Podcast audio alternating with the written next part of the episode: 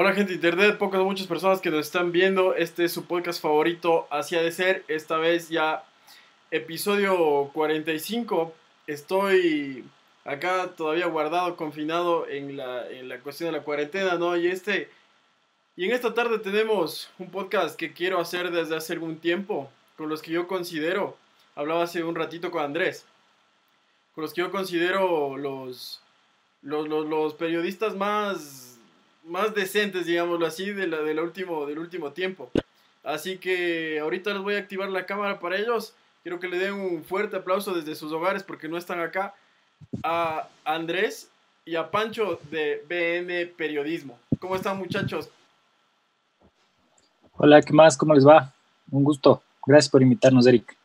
Ya saben. Sí, muchas gracias. Muchas gracias por invitarnos. Un saludo a toda la audiencia de Así de Ser que Veo que ya se están conectando en, eh, a través de sus lives.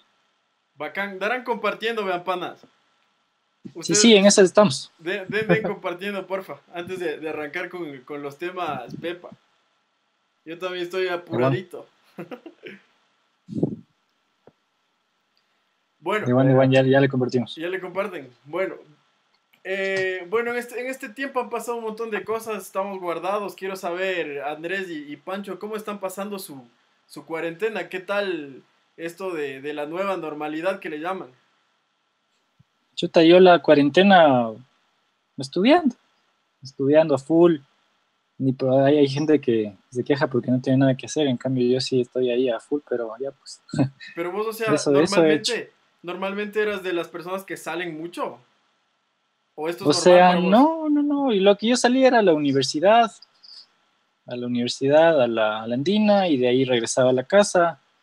Y de pronto, por ahí un viernes, pero así está súper esporádico, alguna vuelta, pero de ahí no. El Pancho ya te va, o sea, te va a verificar. Nosotros somos súper ermitaños. Hay gente que cree, chute esos de BN, son farrerísimos. Puta, de ley. ¿Qué tal vos, Pancho? ¿Cómo está? ¿Cómo la llevas? Bueno, en realidad creo que sobrevivimos bien, como dice Andrés, no es que, qué bestia cómo salen los de BN. Eh, más bien salíamos a hacer las cosas necesarias nomás. Eh, pero yo creo que en este ambiente de cuarentena sí se puede decir que, que el tiempo no alcanza, que el, día pasa más rápido que antes, que uno está haciendo algo y de la nada ya es de noche, por ejemplo ahorita ya mismo oscurece, recién eran las 5 y y dices, ¿por qué pasa el tiempo tan rápido? Y la nueva normalidad, claro, la nueva normalidad que suponte hoy salí, hoy salí a la calle un rato a comprar. Yo digo, pues aquí la gente dice estamos en semáforo verde, nada que rojo, que mañana amarillo, nada verde, ¿qué ves que cuántos carros, cuánta gente en la calle? Claro, está, o sea, lo único, eh, lo único que, que cambia es que andan con mascarilla y con la, pero con la mascarilla aquí, hasta acá nada más. de ley. Vean, panas, ayer, ayer justo era el Día Internacional del Niño. ¿Cuántos años tienen ustedes, vean? Yo tengo 26. ¿Vos, Pancho? Yo tengo 27 años. 27 años tengo yo. Ay, ya, bacán. Yo 29, ya no somos niños. Por ahí, por ahí la llevamos, por ahí la llevamos. Bacán. Vean, y, justo ayer que era, justo ayer que era el Día del Niño, ¿Cómo, ¿Cómo fue su infancia? Ustedes catalogan que su infancia fue una infancia feliz. Esas preguntas que les hago, vean. Chuta, mi infancia. eh, infancia, creo que normal, güey. O sea, no, no puedo decir que feliz, que bestia, güey. Así como que te jugaba en la calle, jugaba con, me acuerdo, chuta, lo más arriesgado que yo hice en mi infancia, y hay un montón de gente que se fue, madre, yo, chuta, hacía tal vuelta y era súper, yo me cogí un monopatín y me bajaba por toda la Manuel Valdivieso, que es ahí por, por, acá por el norte, me bajaba. Sin frenos, ¿sabes? Lo chévere de, de, ser guau es que no mide las consecuencias, ¿no? Eso, pero de normalita, no fue traumática y tampoco es que bestia, puta, fue re feliz, normal. No eras un, no eras un niño de, de videojuegos, así. A veces, cuando me prestaban, mi primo tenía un Super Nintendo, entonces ahí me prestaba. De ahí, ¿qué más jugaba? Pero no, o sea, yo nunca tuve una consola propia hasta hace un, hace un año y medio que me compré, me compraron un Play 4. ¿Te me regalaron? Claro, mi hermana, es que la, historia es chistosa porque, la historia es chistosa porque eh, mi hermana les pagó un boleto a toda la familia a, Perú. Yo no pude ir. Me dijo, bueno, como no te vas, te compro un Play. Ah, Gracias. Sí está más o menos el cambio, ¿no? Claro, total. Hasta me quedó debiendo. claro. Vos, Pancho, ¿cómo fue tu infancia? Cuéntanos un poco. Bueno, tampoco es que creo que vamos ahorita a hablar de los problemas psicológicos que surgieron en nuestras infancias, ¿no? O sea, ni, ni, ni, ni los traumas, ni, ni cuántas veces me pegó mi mamá, pero yo podría decir que sí tuve, sí tuve una infancia, una infancia feliz. Eh, yo nunca tuve amigos de, de, barrio, eso sí no tuve. No. Eso sí, eso sí me lo perdí, no. Nunca tuve amigos de barrio. O sea, vos jugabas más con tus primos, así. Con mi primo sí, mi, primo es como mi hermano, yo, yo toda mi vida viví con él, entonces tampoco es que fui el niño solitario ahí en, la casa. Eh, de ahí yo creo que sí, sí, sí, bueno, ya, ya me voy a poner sentimental, ¿no? Digo, las altibajas, Cuando uno es niño y vive crisis económica. Claro. Eh, perspectivas full diferentes cuando uno es niño y ahorita como, como uno las ve también, ¿no? Claro. Pero en definitiva sí, y un saludo a todas las personas que hayan estudiado en la escuela Espejo, porque en esa escuela, en esta escuela estudié yo. Y hablando de esto, solo me vienen imágenes del colegio, corriéndonos de los inspectores, cosas por el pues, ¿Ustedes eran, eran, o sea, niños nerds o eran malcriaditos? Yo sí era nerd, pero hasta tercer curso.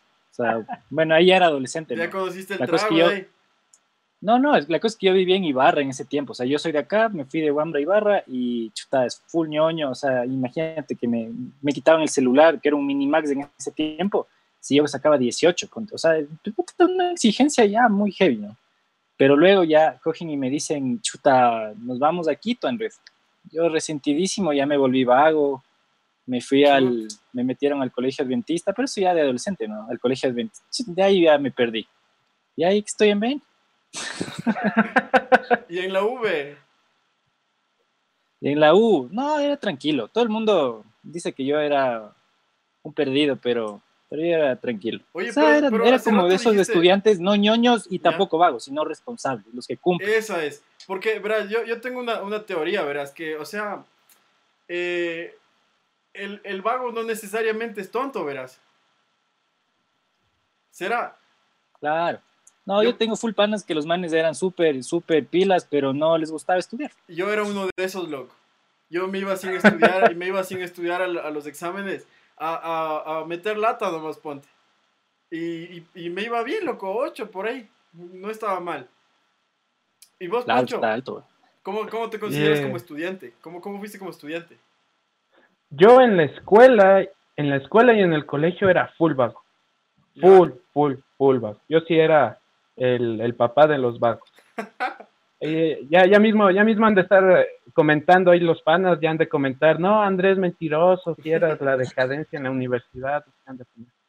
Y bueno, los que me conocieron en esa época podrán dar fe. Yo, yo empecé a no ser tan vago ya quinto o sexto curso, pero porque ya estaba en sociales, ya no tenía que, claro, no, hay, que, verme, que, verme con el, con el profe de, de, matemáticas ni nada, no. Claro que había que estudiar, ¿no? O sea, porque era más fácil, dices. No, más, más fácil para mí, más fácil para mí, porque yo le decía a un amigo de físico que cómo te fue en lenguaje, los manes llorándole al de lenguaje, digo, ve, pendejadas lenguaje, güey. Claro, pues yo creo que sí, depende de cada quien, ¿no? Claro. Es que yo pienso que ustedes tal vez matemáticas flojos. Flojo yo sí. No, o sea, yo era como, no me gustaba, pero no era malo. ¿A todo le hacías? Sí, dale ahí. Todavía. Matemática, ponte. ponte. Así ha de ser, ¿no? bueno, a este punto del podcast creo que ya tenemos algunos conectados y hay full gente que les manda saludos, muchachos. Por ahí dice, qué triste no tener amigos de barrio, dice Pancho. Sí, yo era bien, bien triste, yo, bien, yo era un gordito tipo el de App, porque también fui scout. Ya, yo, scout. sí, por eso, eso es, ah, pues, yo, que dije. Scout, scout dijiste. Sí, sí, yo era como el gordito de App, así. Ah, ya, ya. Ajá. y entonces, ay, par, par veces le vi a lo lejos al señor Rafael Correa cuando él era dirigente de Scout. Mentira, cuéntanos un poco de eso, cuéntanos esa, esa anécdota, güey. Ah, no, solo le vi de, de lejos en algunas reuniones. ¿Cómo sabías que, que, era Rafael Correa en esa época? Porque ya después hizo presidente, decía, ese man le conozco, ah, era este y, Pero, o sea, ¿solo le viste o le, o le, escuchaste hablar, así? Ah, no, no, no, en ese, en ese entonces solo le vi, de ahí a escucharlo hablar cada sábado durante 10 años. Vean, panas, y ustedes, ustedes eh, a propósito que estamos hablando un poco de la vida, saludos a toda la gente que nos está viendo. Les recomendamos que se suscriban a este su podcast favorito, Hacia de Ser, que compartan este podcast que está súper bacán. Iniciamos eh, bien. Me cayeron bien, vean, panas. Ustedes no son como los. Porque ustedes son famosos de YouTube, ¿no? Si están conscientes que son famosazos así ahorita. O sea, famosazos, no, no creo. No lo sé, Rick. La única vez que me, la única vez que me preocupé fue en la marcha este, de este año del, del 8 de marzo. ¿Ya? Fuimos a cubrir y toda la vuelta. Y bueno, lo que pasa es que generalmente a mí me saludan y me reconocen porque yo salgo a las coberturas con el Israel o el Brian.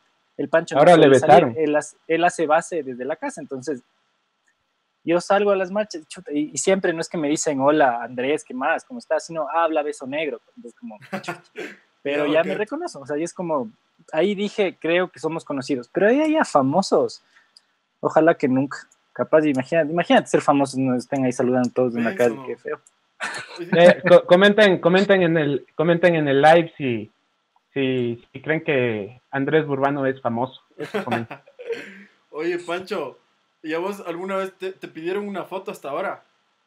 ¿Te han pedido una foto? No, no, recuerdo que una vez yo estaba ebrio comiendo en donde comen hamburguesas los ebrios por allá por la Plaza de Toros. Ya, ya, ya. No decimos marcas, ni siquiera nos importa, pero no. Digan nomás. ¿Las, de, ¿Las del turco? No, no, estaba en la Tropi Burger de la Plaza de Toros, no. Ah, ya, ya. Estaba borracho y con mis panas. ¿Qué hora era? con una chica. ¿Cómo? ¿Qué hora era? Ya eran las dos de la mañana, si quieres. Ya, ya, ya. Claro se acerca una chica, tú eres el de beso negro, que no sé qué. La man también ebria, ¿no? Y yo digo, sí, sí, ¿cómo estás? Sigan, sigan con lo que hacen, sigan con lo que... La única vez que me saludaron en esas circunstancias. De, ahí no ha pasado más. De ahí no, no ha pasado más. Eh, pero, o sea, sí, sí creo que es...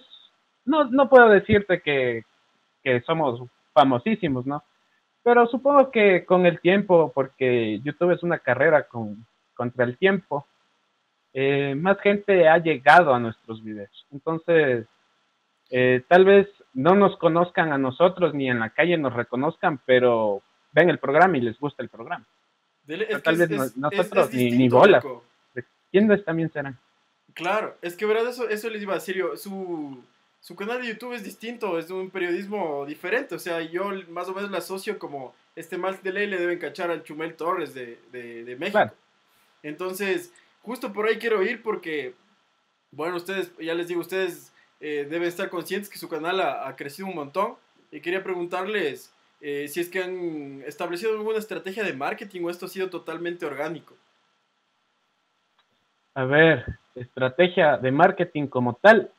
Porque ya ves que eh, ahora, es, ahora hay un montón de gente que, que vende cursos, ¿no? De cómo tener 100 mil suscriptores en YouTube y toda la vuelta. Claro, claro. O sea, estrategia no hemos aplicado, capaz y sí, pero sin querer.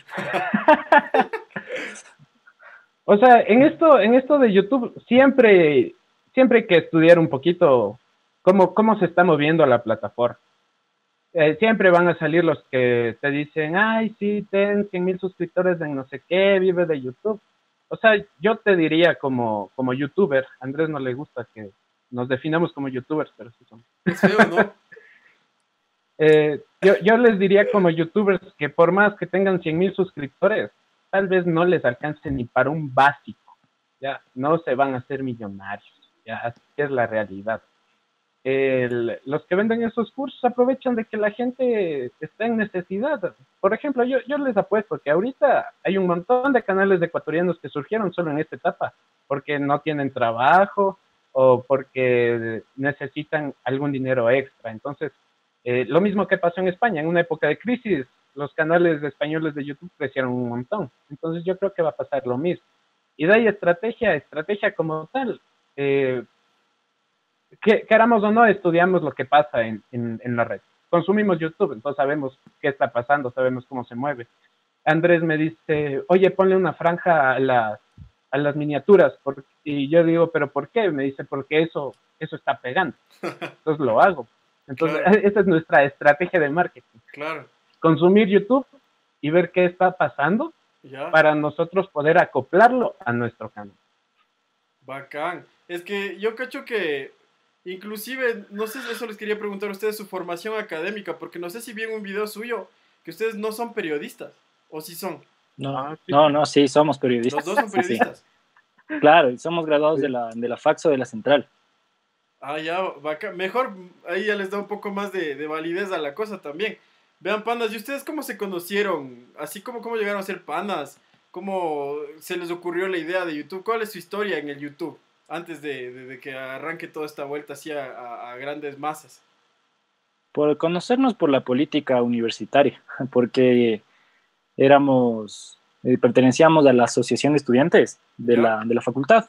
Entonces de ahí comenzamos a conocernos. De hecho, yo entro, el Pancho ya era como que se llevaba con ellos, y yo entro porque tenía una propuesta re hippie, que era la del biciclub eh, en Nafaxo. Entonces yo siempre iba en bici y decía, ¿por qué la gente no va en bici? Y ya pues propuse esa vuelta a los de la asociación y ahí es como que me comienzo yo también a meter en la vuelta y ahí le conozco al Pancho. Entonces, la pregunta es siempre, ¿cómo nace la nota del, del, del YouTube? El Pancho una vez ahí en la falsa afuera fumando me dice, loco, hagamos un canal de YouTube, papá, papá. Bueno, Simón, Simón, te huevas, no me huevo, de una, dale. Entonces, literal, así nació. ¿Y ahorita, ¿Y ahorita cuántas personas están colaborando en BN? Estamos seis. Y, y, esta, y esta vuelta del, del, canal, ustedes, ¿cuáles son sus expectativas? O sea, ¿hasta dónde quieren llegar con, con esto? ¿Algún día se va a acabar? Ser millonario, no mentira, pero... Eh, no, o sea, bueno, nace siempre, nació como, como una alternativa, ¿no? ¿no? No te voy a decir, no, fue por amor a la camiseta. Lo hacemos por el amor a la camiseta, porque no es que nos genere ingresos. La verdad, así como para vivir, no lo hace. Pero sí, o sea, mi expectativa ahora es que haciendo lo que nos gusta, porque nos gusta un montón, eh, nos sacamos la madre por esta vuelta, que en algún punto también sea como un soporte económico en, en, algún lado, ¿no? Que gracias a la gente que nos apoya o, gracias a lo que nosotros estamos haciendo en las plataformas no necesitemos de algún auspicio político o económico externo para poder tener algún ingreso económico, ¿no? Y, y más en esta, en esta crisis que se viene. Oye, oye, Pancho, este ¿Por qué no ir a, golpear las puertas de, de, Teleamazonas, de Coavisa, de La Posta? ¿Por qué se lanzaron ustedes solitos contra el mundo? A ver, eh, de golpear puertas, golpeamos, pero como para buscar trabajo, ¿no? Para buscar camellos. Yo fui a dos entrevistas de trabajo en La Posta. ¿Ya? Sí, yo fui a dos entrevistas. Les, les de haber caído mal, que no me contrataron, pero yo buscando camello, obviamente obviamente creo que mi hoja de vida ha de haber rondado por ahí, ya que no me contraten es, es otra cosa, ¿no? Pero, ¿por qué lanzarnos? Porque creo que siempre es importante, si es que nos están viendo estudiantes de comunicación. Parece que eh, sí, loco, porque ya me están puteando ya. si nos están viendo estudiantes de comunicación, creo que deberían tener algo propio todos, todos, todos deberían tener algo propio. No es que se van a hacer millonarios, no es que eso les va a dar eh, para ni siquiera para vivir, pero es una inversión, el tiempo que le dediquen a sus proyectos. Siempre es bueno tener algo, por lo menos hasta para mostrar. Mira, eh, ahorita va a haber una competencia demasiado brutal eh, en el ámbito laboral para los comunicadores sociales. Si no tienen algo, algo hecho que esté bueno, es como que van a seguir pasando páginas, pasando hojas de vida y tal vez no les tomen en cuenta. Entonces yo les aconsejo que tengan siempre un proyecto personal, algo que les guste hacer y que puedan hacerlo de manera indefinida. Eh, nos preguntabas hasta cuándo podría, podría haber Bene Periodismo. Yo creo que hasta que llegue un presidente que nos borre el canal, hasta ya de llegar. Uh. o que nos peleemos. Por aquí, por aquí, eso también, eso es lo más probable. Vean, acá me llegan algunas preguntas, verán, de, de sus seguidores que parecen fanáticos de hinchas de la, de la mafia, de la mafia azulgrana, aparecen estos manes ya. Vean, panas, este, ¿a ustedes les da miedo? Me preguntan por acá. se han sentido amenazados alguna vez por, por decir, por alguna de sus publicaciones, alguno de sus videos? ¿Les ha llegado algún... así como miedo, miedo verdadero, así de que esté en peligro nuestras vidas, al menos yo no lo he sentido hasta ahora. Creo que ahora está comenzando a darme ese miedo por algunos temas que vamos a manejar. Pero de ahí no nos ha llegado amenazas así como directas de que les vamos a matar o les vamos a bajar así como el video por tal cosa, no. Pero ya con el avance del canal, obviamente comienzan a llegar más denuncias, confían más en ti y, y comienzan a llegar como que ya fuentes muy verídicas que también te, te, dicen cosas muy heavy y tú también ahí tienes que, que, saber cómo manejar eso, ¿no? Claro. Este, sí. Dime, dime, Pancho. No, ya no, ya no digo, no, no mentir. O sea, amenazas como tales, como dice Andrés, no. Pero siempre hay el, el, el que se agita en los comentarios y dice, ah, si te veo en la calle, no sé qué, no sé cuánto. Es, es, curioso, ¿no? Siempre, siempre eh, pasa cuando hablamos de, de, Correa. Eso siempre pasa cuando hablamos de Correa. que nos llegan, nos llegan mensajes con mucho cariño diciéndonos que eh, muchas cosas agradables. A veces nos, nos compartimos esos comentarios de ahí por el WhatsApp a reírnos un poco. Pero hasta de, De, lo lindo que es la, la gente tóxica de YouTube. la gente es mala, ¿no? O sea, algunas veces algún comentario no les llegó a, a lastimar a ustedes, como por ejemplo, eh, qué sé yo, algo feo que dijeron de ustedes, así, ¿no? A mí sí, harto, porque pasaba, hubo una época que nosotros pasábamos todos los videos, o sea, la mayoría de videos cortos, le pasábamos a Facebook. Y, por ejemplo, yo hablé del aborto. Y coincidía que los temas eh, más polémicos me tocaban a mí. O sea, coincidía, o sea, no era como que, ah, la malicia. Hijo de madre, se hacían, se hacían virales esas vueltas.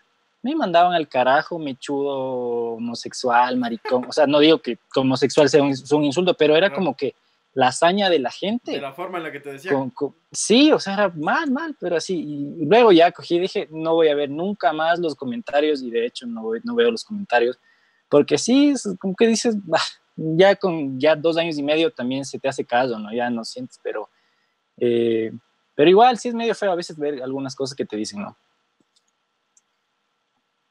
Claro, el, el, el chiste es hacer callos, como, como como dice Andrés, uno se acostumbra. Al comienzo sí era como que daba unas iras y uno le respondía, a ver qué te pasa, oye, no ves lo que te estoy explicando y no sé Ya después uno ya ni lee los comentarios, eh, más bien, más bien cada vez aparecen comentarios diciéndonos cosas, cosas que sí son agradables, ¿no?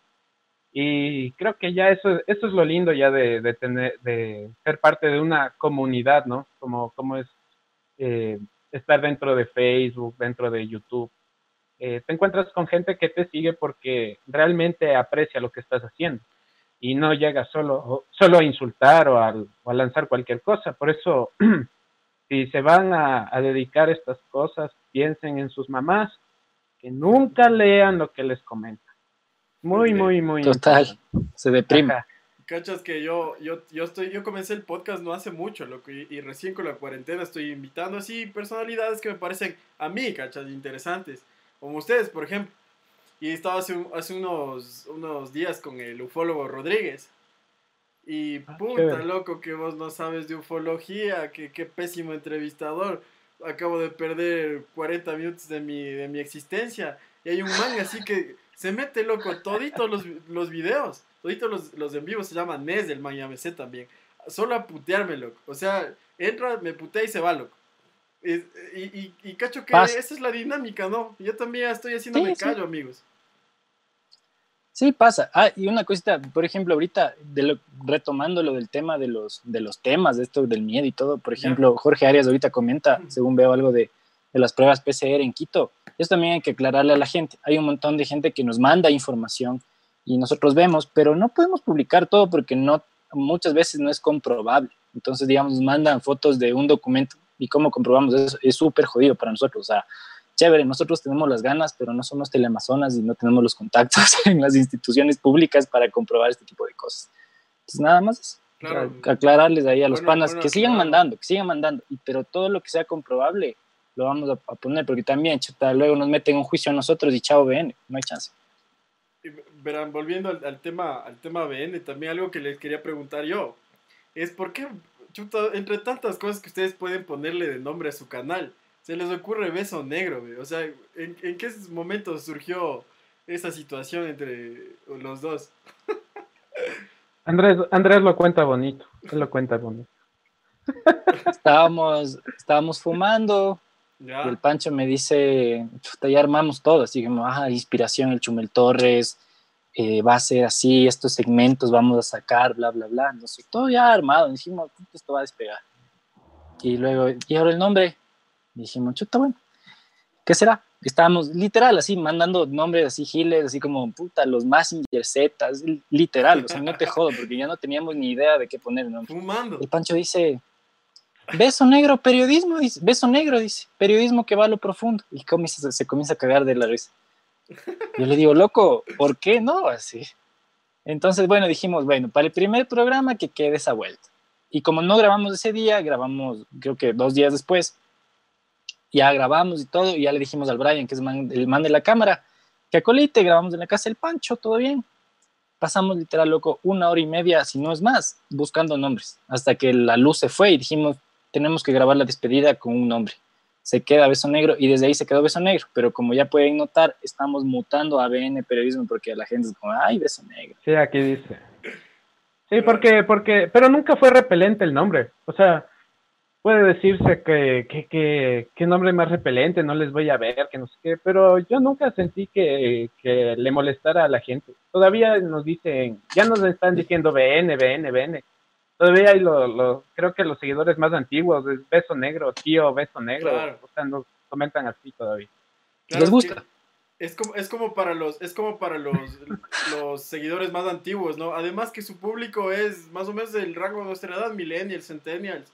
Entonces, no, no, como que no se escandalizan tanto con el tema. Cacha que a mi, mi mamá me pregunta, ¿a quién le va a hacer el, el podcast? Imagínate que le digo a, los besos negros. Como que, claro, suena. Grupo satánico. Suena fuerte, suena fuerte. Pero, pero bueno, ya, ya le están mutando a BN. Vean, brothers. Hace un rato el Pancho, creo que fue, dijo algo que había ido a tocar las puertas en, la posta. Los manes ahorita son su competencia, pues loco. ¿Cómo te sientes al respecto, Pancho? O sea, yo creo que no somos competencia. Porque porque lo estábamos hablando en justamente en un en un live anterior, me parece que, comentábamos eso. Eh, yo no creo que somos competencia, primero porque no somos una empresa. Y eso también es porque, porque sobrevivimos cuando los medios están en crisis. Es porque no somos una empresa, no, es que necesitamos de alguien más aparte de nosotros para, para poder producir programas, contenido, lo que sea. Entonces yo creo que, que en, esto no, tampoco, tampoco es que hacemos cosas tan parecidas. Tienen su línea editorial, nosotros tenemos otra. Tal vez tenemos seguidores que ven los dos medios y así contrastan lo que dicen. Habrán cosas que digan ellos y habrán cosas que no, que no digamos nosotros o al revés, ¿no? Generalmente. Pero yo creo que no, no podría decir que estamos en una competencia con los medios de comunicación. Creo que que la dinámica de las redes da a elegir al público lo que quiere y lo que no quiere ver ahora. Y pueden seguir viendo las noticias de, de Teleamazonas y ver BN. No creo que exista gente que solo vea BN definitivamente, o sea, que solo veo BN y no me entero de nada más. Entonces, ¿qué vas a ver? Cuatro noticias a la semana. o sea que con ustedes no hay pauta. No, o sea, la de YouTube, pero ya no, ya estamos desmonetizados del video de hoy, diga Andrés. Sí, ya. Eso, o sea, yo creo que la única competencia que en algún punto tuvimos con la posta era el misterio del interior, porque era eh, algo súper similar a lo que nosotros hacíamos y decir que nosotros nacimos primero, ojo. Pero al final, eh, nosotros creo que en ese segmento específico supimos hacerlo mejor. Y creo que si, si hablamos de competencia, como que en ese lado lo hicimos mejor, ¿no? O sea, como que ganamos ese espacio. Pero la plena, como dice el Pancho, al final esos tienen otra vuelta política que es como que muy obvia para muchas personas y muchas personas tienen su gusto hacia la posta, otras a BN, otras al Nelson Salazar, pero somos diferentes y eso es lo chévere, que la gente, o sea, que son públicos eh, totalmente orgánicos los que el, que BN tiene y es agradable. Yo, yo sí veía la posta, verán. Pero ya cuando comencé a cachar todas estas vueltas, y quiero llevar esta, esto que le estoy diciendo hacia mi, mi siguiente pregunta, cuando yo comencé a cachar esta injerencia ya de ciertos poderes por ahí ante lo, lo, que digan ellos. Yo no soy periodista, verás, pero yo sí soy medio pilas. Entonces ya me doy cuenta qué debo y qué no debo consumir y también es el mensaje para la, la gente que está viendo este podcast, ¿no? Este, hay, hay periodismo imparcial. Ustedes son imparciales. ¿Quién responde? Eh, a ver, yo creo que los dos desde cada, desde cada perspectiva, creo. O sea, yo, bueno, se habla mucho de, por ejemplo, de la objetividad. Hay un montón de gente que te dice, tienes que ser objetivo con las cosas que hablas. Pero ya en las, en las facultades de comunicación nunca se debate la objetividad, porque se sabe que ningún periodista es objetivo, porque todo periodista va a tener su postura política. Nosotros tenemos nuestra postura política, nosotros tenemos nuestra línea editorial y creo que hemos tenido retos a lo largo de, todo el desarrollo del canal que nos han hecho ver eso. O sea, por ejemplo, hay un montón, o sea, estos manes me joden, por ejemplo, con lo del Yunda, ¿ya? Eh, es, es, una infidencia, me dicen, no, del Yunda. Pero obviamente, por más que me, muy aparte de lo político, que me parezca un cague de risa el Yunda, no voy a dejar de publicar del man, ¿cachas? Entonces hemos, hemos recibido también eh, denuncias de, no sé, de, de instituciones donde trabaja gente allegada pero tenemos que publicarlo, porque nosotros tenemos un compromiso, ¿no? Entonces, creo que en eso de la imparcialidad es como medio ambivalente en muchos sentidos, entonces creo que creo que debemos cumplir con lo que nos, nos, prometimos en un principio, ¿no? Ya me toca. bueno, yo creo que yo creo que el tema de la imparcialidad y de la objetividad en el periodismo es bastante complejo.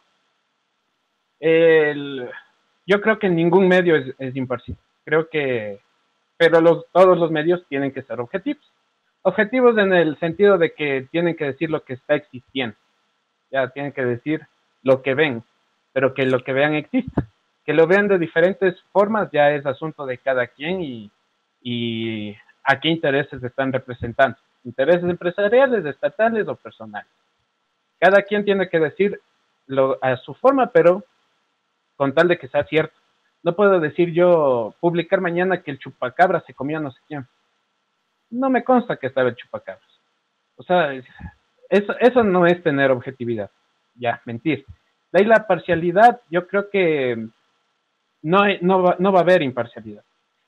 Desde que el periodista esté escribiendo la noticia, y lo va a hacer con todas las técnicas periodísticas para que esta noticia cumpla las normas del periodismo, ya le va a dar peso a una de las fuentes.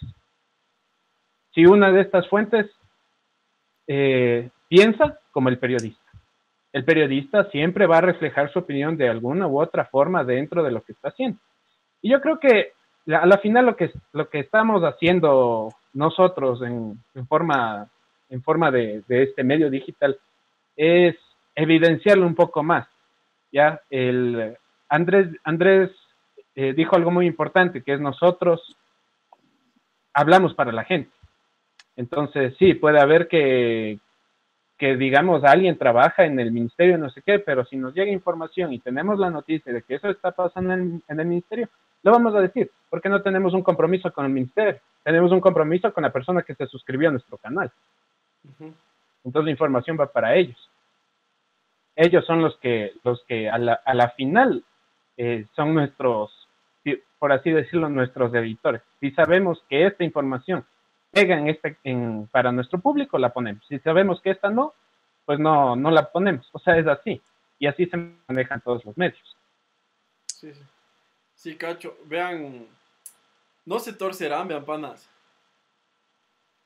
Porque no, no. hemos visto dice.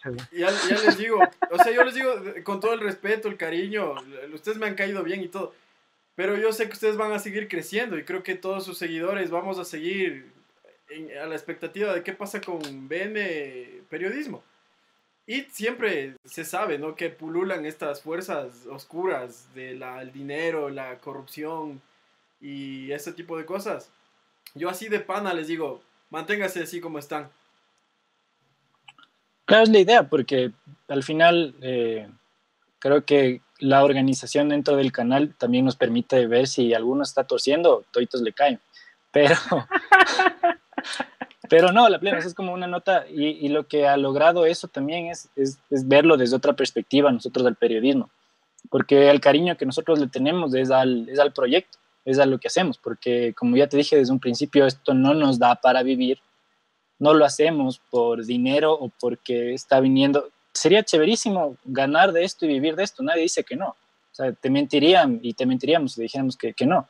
Pero es el cariño al proyecto y también, como te dije, hay un montón de... Si yo cojo y de pronto estoy ahí haciendo alguna, algún chanchullo, yo sé que, que, van a decir, oye, loco, no hagas eso o me botan del canal. Y estaría bien. Entonces, creo que, creo que por ese lado somos súper comprometidos y además estamos con gente que, que nos conocemos y que nos, tenemos la confianza de decirnos, o sea, como que loco, no, así no, así, así no se hacen las vueltas, eh, tenemos que ser honestos y hasta ahora lo hemos sido, las personas que nos conocen sabrán decirlo si sí o no, pero yo creo que nosotros hemos sido honestos en todo lo que hemos hecho hasta ahora. Eh, Pancho, este, pero también hay, hay, que comer, pues, ¿no? Y también de los ideales no se vive, saben decir.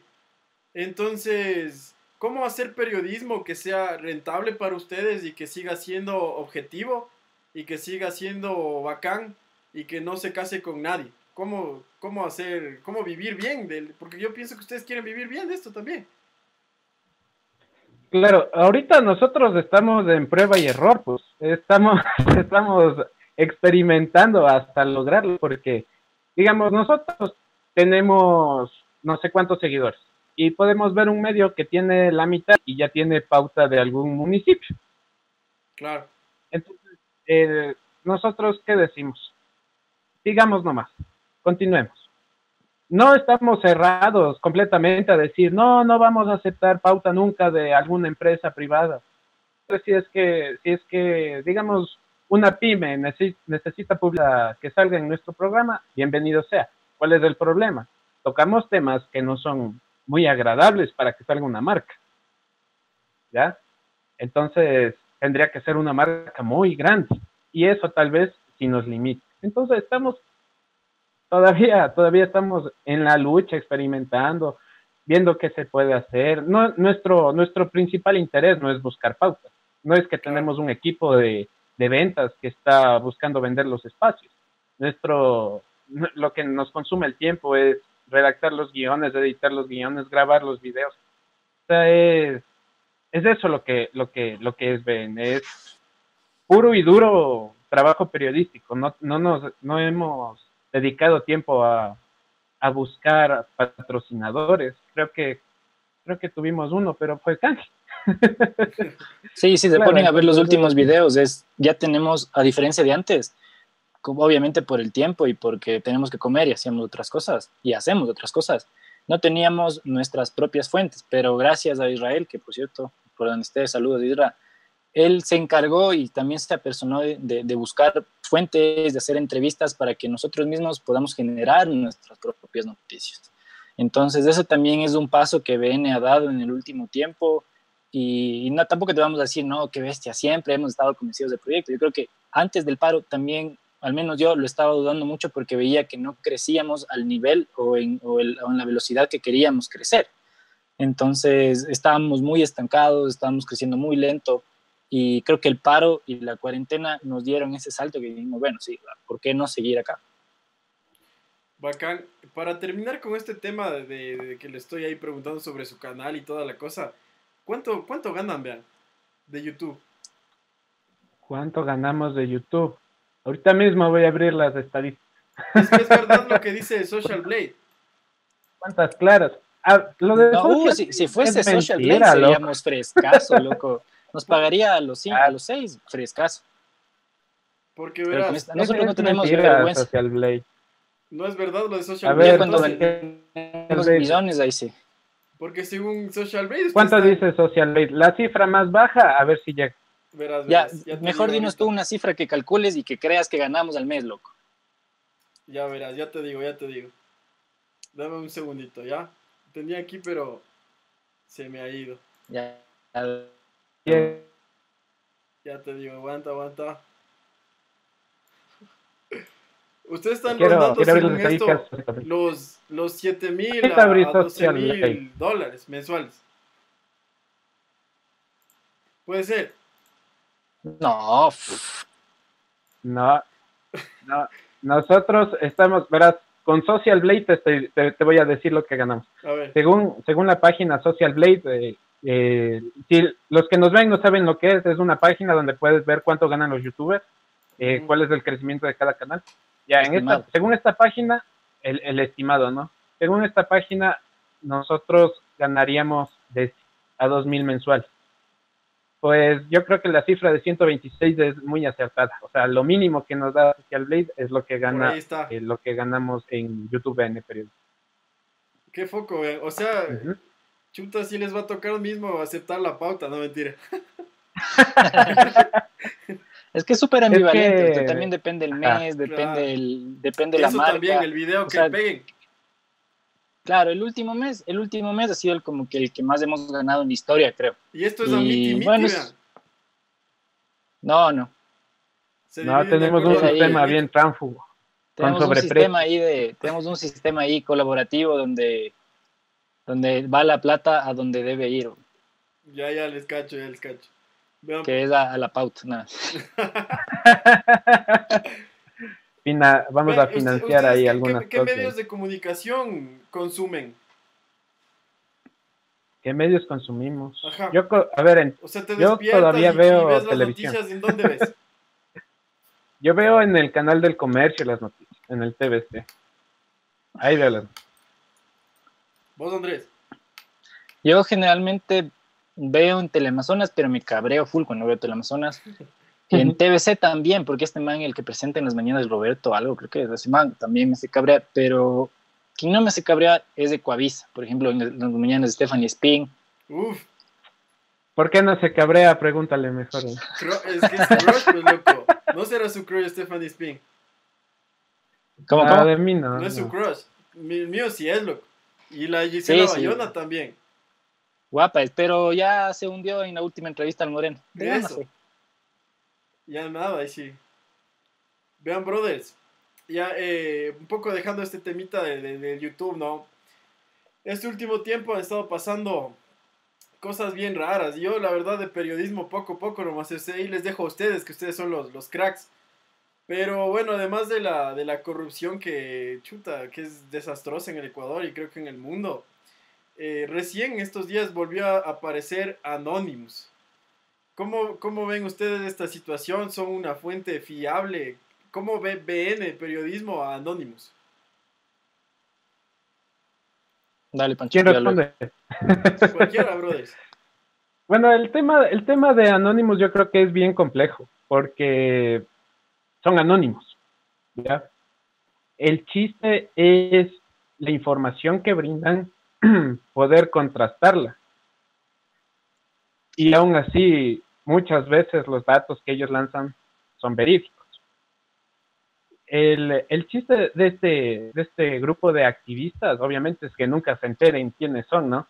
Y a, veces la gente se, toma como chiste y, se altera demasiado por cosas y ya nos han venido diciendo durante todos estos años que reaparece Anónimos de la noticia. Ellos nunca se han ido, ellos siempre estuvieron ahí si uno pone, si uno nomás que les debe, debe poner esas noticias de conspiraciones en, en YouTube. Y dicen noticias, eh, dicen lo del Pizzagate, hablan de un montón de cosas. Pero tal vez no les toman en serio porque no es Anonymous. Yo creo que ahora Anonymous es una fuente bastante eh, creíble de, de información eh, al nivel de Wikileaks, por favor. Entonces yo creo que la, y también la gente se está alterando con lo que está leyendo.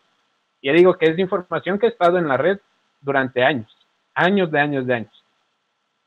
Creerles o no, creo que ya es asunto de cómo manejen los medios de esta información. Creo que lo están manejando mal. Creo que los medios están tomando Anonymous como que los locos que hablan y dicen cosas. En lugar de coger, a ver, Anonymous dice esto, voy a ponerme a investigar, voy a verificar los datos y voy a ver si es cierto lo que dicen de mi país creo que los periodistas de aquí de Ecuador eh, se han desviado completamente del tema y no lo están tratando como debe ser, es decir, verificar lo que dice Anonymous. Y si, lo, y si es cierto lo que dice, decirlo. Sí, yo creo que ya lo de Anonymous es, bueno, yo creo que toma relevancia también por esta, por esta movida cultural de la película de B de Vendetta, ¿no? Entonces, como que toma más credibilidad, la máscara, todo esto, todo esto alrededor, esta mística que le, que le rodea.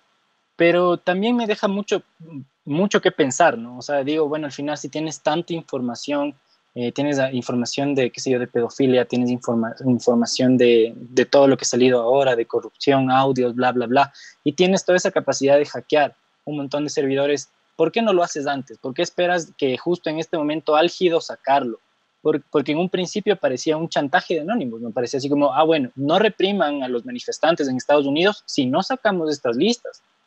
Entonces yo digo, ¿qué está esperando Anonymous? ¿Qué están esperando estos, estos activistas para liberar esta información que de una u otra manera salvarían vidas, eh, salvarían a los niños de un montón de cosas, salvarían a un montón de naciones, no sé, o sea, generaría literal una explosión social y un, y, un caos, ¿no? que es al final lo que supuestamente es, es, lo que están buscando.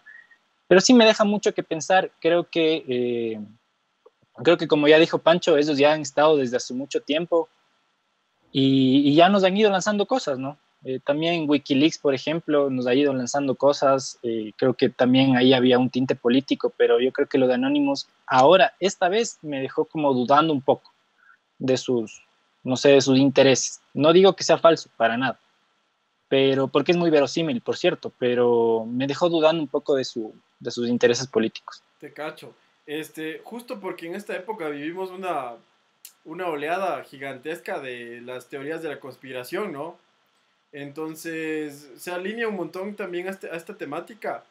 Y creo también que no aporta en el sentido de las fake news, ¿cachas? Que ahora yo veo un montón, no sé si mis amigos son estúpidos, los del Facebook, o, los que tengo yo en redes sociales, porque cachas que yo veo que publican hoy Anonymous dijo tal cosa, o sea, aparte de los memes, ¿no? Que todos estos días hemos estado deleitándonos. Pero aparte de eso, veo un montón de cosas que supuestamente dijo Anonymous. Y también creo que pasa por ese hecho que ustedes manifiestan, ¿no? De que los manes son anónimos. Entonces, cualquier cosa que alguien salga bajo el nombre de Anonymous puede atribuírseles, ¿cacha? Sea verdad o mentira, sea conspiranoico o no.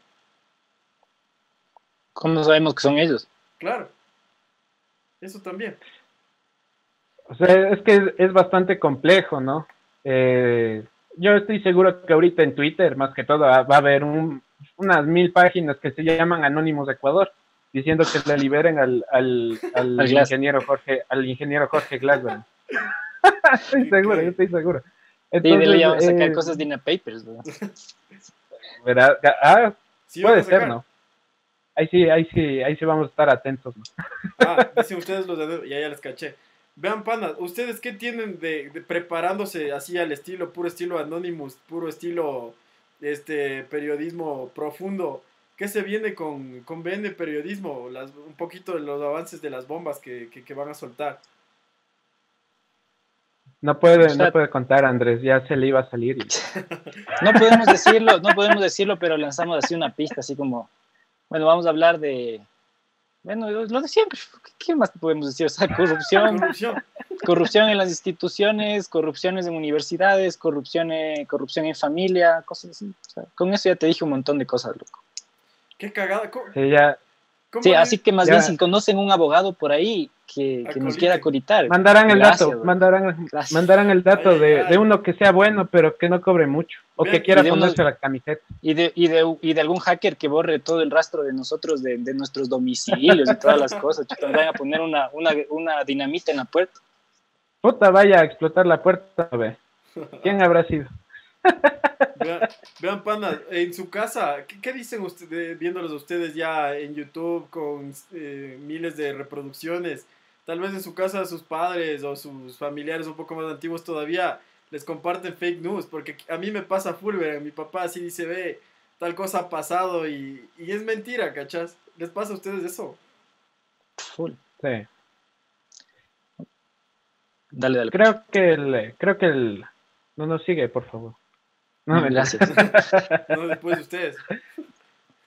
Creo, que el, bueno, creo que el tema de que los familiares siempre van a pasar fake news ya es, no sé si es cultural, si es algo por el estilo de que no, yo creo que yo creo que es no quiero decirlo por la edad, pero yo creo que sí depende mucho de que cuando nuestros papás eran jóvenes, literalmente toda la información que recibían era del periódico, la radio y la televisión.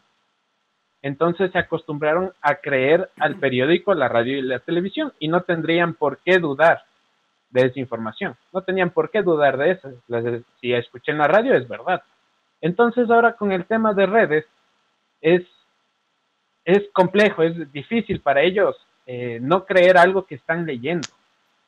Algo que les pasó un amigo. Dice, ¿por qué mi amigo me va a mentir? Claro. Entonces, esto, esto tengo que pasarlo a mis 50 contactos y les envío a todos y también la frase motivacional. Pero creo que ya es generacional. Eh, yo no los culpo, no los culpo, pero eh, creo que la gente que genera fake news con intenciones políticas sí se está aprovechando bastante feo de este grupo etario de ecuatorianos. y de ahí... Eh, ¿Qué? Disculpa. ¿Cómo ves el tema de las fake news? ¿Cómo, cómo lidias tú con eso? ¿Te, te enoja? Sí, full. O sea, yo en el paro, por ejemplo, mi, mi familia me mandaba, tengo un grupo de la familia y ahí mandaban así, pues, como que, a ver, y hace un día en donde les dije, a ver, verán, por favor, cuando reciban esto, entonces les di una clase de media hora sobre fake news. Si sale el signo de RTU y de pronto abajo está el de Coavisa, es una fake news, brother. O sea, como que, es que sí pasa, o sea, me mandaban imágenes así como que qué increíble, no puede ser. Eh, María Paula Romo ha sido de anónimo. no, no Cosas así, entonces la plena sí. Creo que, creo que también ahí está la responsabilidad, como decía en otro en vivo, la responsabilidad de muchas personas y de las personas que, entre comillas, conocen más sobre este tema y pueden manejar mejor las redes, es hablar con su familia, porque como decía el Pancho, no es que lo hacen de malo, es una, es una cuestión generacional. Entonces, si ustedes saben que su tía manda fake news, intenten decirle, ve tía, tal cosa, no, no lo hagas, es, es, es una noticia falsa, la próxima vez trata de no hacerlo. Si ya no hace caso, ya no es problema suyo, pero, pero intenten, o sea, tengan esa como responsabilidad porque tampoco es que te puedes burlar de tu tía, de tu abuelita, de tu mamá, decir, ah, qué gil, mira cómo se cree esto, porque nosotros también nos hemos creído un montón de pendejadas. Claro. Y, es, ahí está creo que nuestra responsabilidad como periodistas y también a las personas que cachan más las redes. Y, y, partiendo de ahí, algo que dijiste vos, bacán, es que nosotros también nos creemos cosas. Y ahora creo que nuestra generación es la generación de las teorías conspiranoicas. ¿Ustedes qué tan conspiranoicos son, vean? ¿Qué, creen que el coronavirus, por ejemplo, es, es, creado? Pero yo sé que ustedes lo, lo, investigarían como periodistas que son. Ustedes dirían hasta la fuente y tac. Pero, ¿qué dice no, su me vaya a contagiar. ¿Qué dice, qué, qué, dice ¿Qué dice su corazonada sobre el coronavirus, por ejemplo? ¿Es creado?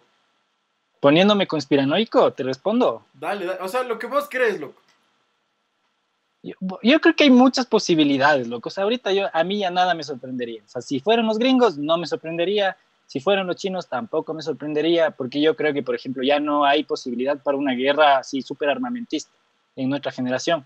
Entonces creo que se están también buscando otras formas de guerra, que puede ser, como dicen, esta guerra silenciosa, guerras biológicas, bla, bla, bla. En el caso de que sea así, en el caso de que sea así, qué cobarde meter un virus, ve. Pero, chuta, es una forma, me cachas. Creo yo, digamos, ya poniéndome conspiranoico y una de las cosas que yo siempre veo estas teorías y digo, bueno, voy a ver cuáles son un poquito verosímiles, ¿no? Tienen alguna lógica. Entonces dices, chuta, sería súper extraño de que de la nada, por ejemplo, en un mes salga una vacuna.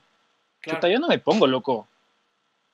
Te juro, o sea, es como que, o sea, me puede curar. Yo prefiero pasar encerrado dos años hasta que salga otra vacuna a que me vacunen ahorita en un mes porque chuta, hablan de los chips, del control mental. Eso digo, yo no me cierro las posibilidades, loco. Ya se ha visto de todo. ¿Vos, vos Pancho? Sí, loco.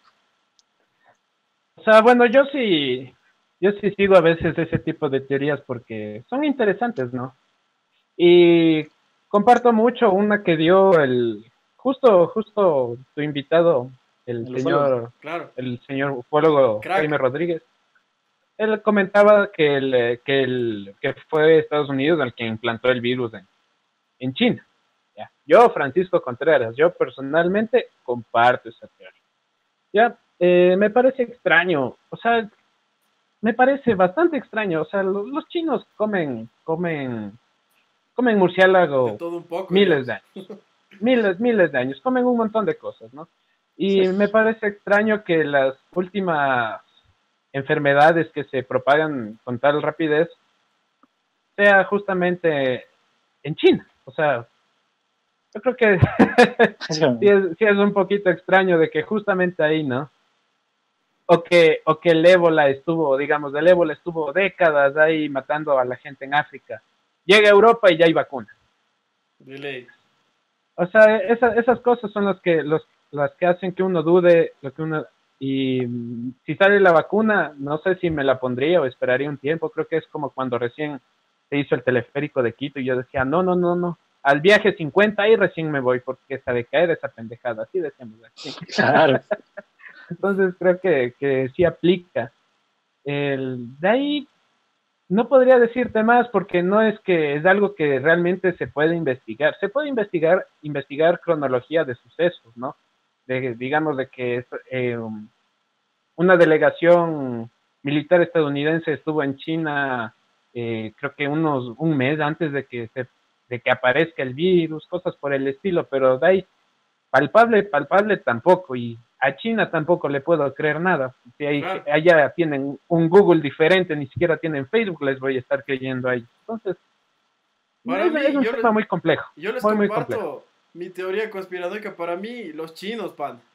Porque cachas que los manes de ahorita ya están frescos, así. Están frescasos, eh, ya todo normal por allá, súper bien económicamente. Los manes panas del OMS, etcétera. Pero también es mi teoría, cachas, todavía no, no se sabe. Claro, pero por ahí es como que dices, y luego te pones, yo veía ya así como más viendo de las teorías conspiranoicas a lo más objetivo, veía igual una investigación de unos periodistas de alrededor de China. Entonces hablaban de, de los hornos crematorios en la provincia de Hubei. Entonces decían que les llegaban miles, miles de muertos a, diario, era como que la relación, les llegaban 100 y en el coronavirus les llegaban mil y que era imposible de que haya cuatro mil muertos, cosas así. O si no, igual a la gente que nos está viendo que miren Netflix, hay una se llama en pocas palabras, coronavirus en pocas palabras, es un documental. Es inquietante, ¿por qué? Porque hay unas entrevistas que le hacen al Bill Gates y a un milico gringo en abril del 2019, donde, los donde el Bill Gates dice, sí, la única forma, yo creo que la, la, la siguiente forma de controlar a la población sería una pandemia. Y luego el milico gringo sale diciendo, sí, yo creo que la siguiente pandemia será un coronavirus. Sí se chuta, brother. Como que, así como que, ¿qué está pasando? A ver, spoiler, ¿no? claro, así como... Spoiler. ajá, se le salió, se le salió. Claro. Vean, justo yo ayer estaba viendo Filthy Rich, no sé si vieron este, este docu serie. Lo, del Epstein no he visto, pero vi, que salió. les recomiendo, brothers. Justo que salieron los Anonymous y, y todo este tema del Pizzagate. ¿Qué, qué, qué, oh, de nuevo, ¿qué dice su corazón al respecto, vean? A mí me parece dudoso que salga en eh, Netflix. Sí. no sé. o sea, yo, yo, yo sí creo que hay unas cosas que son muy, muy, muy densas que pasa con la gente poderosa en, Estados Unidos. Ya se ha visto en Hollywood, ya se ha visto en temas como Pizzagate. O sea, yo creo que sí se maneja un, un tema así. Eh, recordando que, no sé, no sé si se acuerdan aquí en, en los en los noventas cuando empezaban a robar un montón de niños en las calles. Claro. la época del famoso Camargo. Claro, pero pero desaparecían niños de forma de forma chuta, por decirlo alarmante, desaparecían decenas así. Aparecieron. ¿Dónde estarán? ¿En qué país estarán? Entonces yo creo que yo creo que si es que hay que investigar las cosas que se hacen en Estados Unidos, creo que también se debería investigar seriamente lo que estuvo pasando en, en, los países latinos eh, con relación a estas temáticas, porque siempre pasa de que somos materia prima, ¿no? Hasta para el crimen, de hecho. Qué denso, bestia. ¿Cuándo nos, ¿Cuándo nos irá bien, vean? ¿Cuándo podremos, podrá BN, Periodismo sacar un día noticias solo positivas del Ecuador, de Latinoamérica? Yo creo que nunca va a pasar eso. No, eso no. Ni peor siendo Ecuador. Estamos condenados al fracaso como ecuatorianos. Mm. No, o sea, al, fracaso en comparación a quién, diría yo. O sea, si nos comparamos con otros, ahí, ahí sí, pero ya si nosotros decimos Ecuador es chévere, Ecuador es bacán, no, ahí diríamos, no, no estamos tan mal, ¿no? Ha sido, ha sido una bestia conversar con ustedes. Espero que otro día se animen a otro podcast. Creo que ya vamos a irle bajando un poquito. Y antes, antes de, de, que ustedes nos den los saludos que tengan para la gente que tengan, también quiero preguntarles un poquito sobre la música que escuchan, las películas que les gustan y cosas así. Antes de eso quiero lanzarme yo también un anuncio que no es pauta, es para un pana que está organizando, que tiene un free bike tour eh, Imbabura dice servicio de alquiler de bicicletas y guianza turística, recorre los principales atractivos de Imbabura, genera nuevas experiencias locales. Síganles en las redes sociales. A estos manes son Free Bike Tour. Imbabura están organizando también, eh, se está regalando una salida de ruta de las haciendas a las personas que más compartan la página o publicaciones de Free Bike Tour Imbabura. Este, después de ese breve anuncio comercial, no, chévere, que se reactive el turismo, loco. Exacto, que reactivemos el turismo en bici, como debe ser, ¿no? Este, Andrés, vos, primero que nada, ¿a qué, qué, qué, tipo de, de, corriente política te identificas más vos? Después de eso quiero que me digas qué tipo de música, si es que es muy amplia, qué canción estaba escuchando hoy más y qué película fue la que más te gustó este 2020. Lo mismo piénsale, Pancho, para vos. A ver, eh, a ver, a ver. Corriente política, me dices, ¿no? Ajá. Chuta. Yo creo que a veces soy un poco radical, ¿verdad? O sea, tengo algunas cosas, no te voy a decir así como tal, pero yo creo que nací en, una familia que estuvo siempre alineada a, pensamientos políticos de izquierda.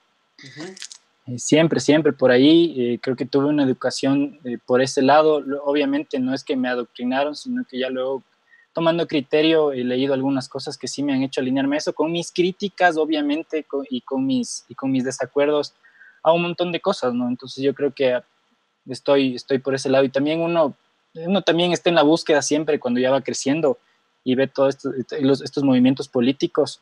No me refiero a partidos, sino a los movimientos como tal. Entonces, pero yo creo que sí, ¿no? O sea, si, si estar alineado a la izquierda es estar alineado siempre al pueblo, entonces siempre voy a estar alineado a la izquierda.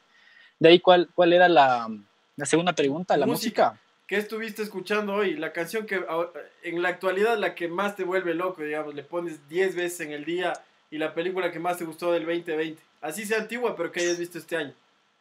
Chut, estoy traumado con una canción que, bueno, antes escuchaba 21 Pilots, pero así fresco, así como para ponerle de fondo. Pero salió una canción que se llama Level of Concern, que habla sobre la cuarentena. Brother, esa nota me tiene traumado todo el tiempo. Y otra canción que también está, bueno, son tres en, en, en, en, resumen, que es Foster the People, Imagination, y la otra es una de Gorilas, que se llama De Solé. Pero generalmente no soy tanto escuchar así como música, así esa música, sino yo soy más de, siempre he sido más de rock en español. Por eso mi grupo preferido es Café Tacuba. Y de ahí, la mejor película que he visto en el 2020. Chuta. La verdad no he visto tantas películas con tantos deberes, ¿no? ¿Qué estás haciendo maestría, Bepana? De ley, de historia. Ah, ya, brutal, brutal. Chuta, toca leer bastante. Artísimo, como todo. Pero bueno, a ver, eh, la película que más me ha gustado, creo que, bueno, ya la vi el anterior año, pero esta la vi de nuevo, era, es eh, Tres anuncios a las afueras de Ebbing, Missouri. No le cacho esa vez. Le recomiendo. Muy buena, eh, así como, una, como un pequeño resumen.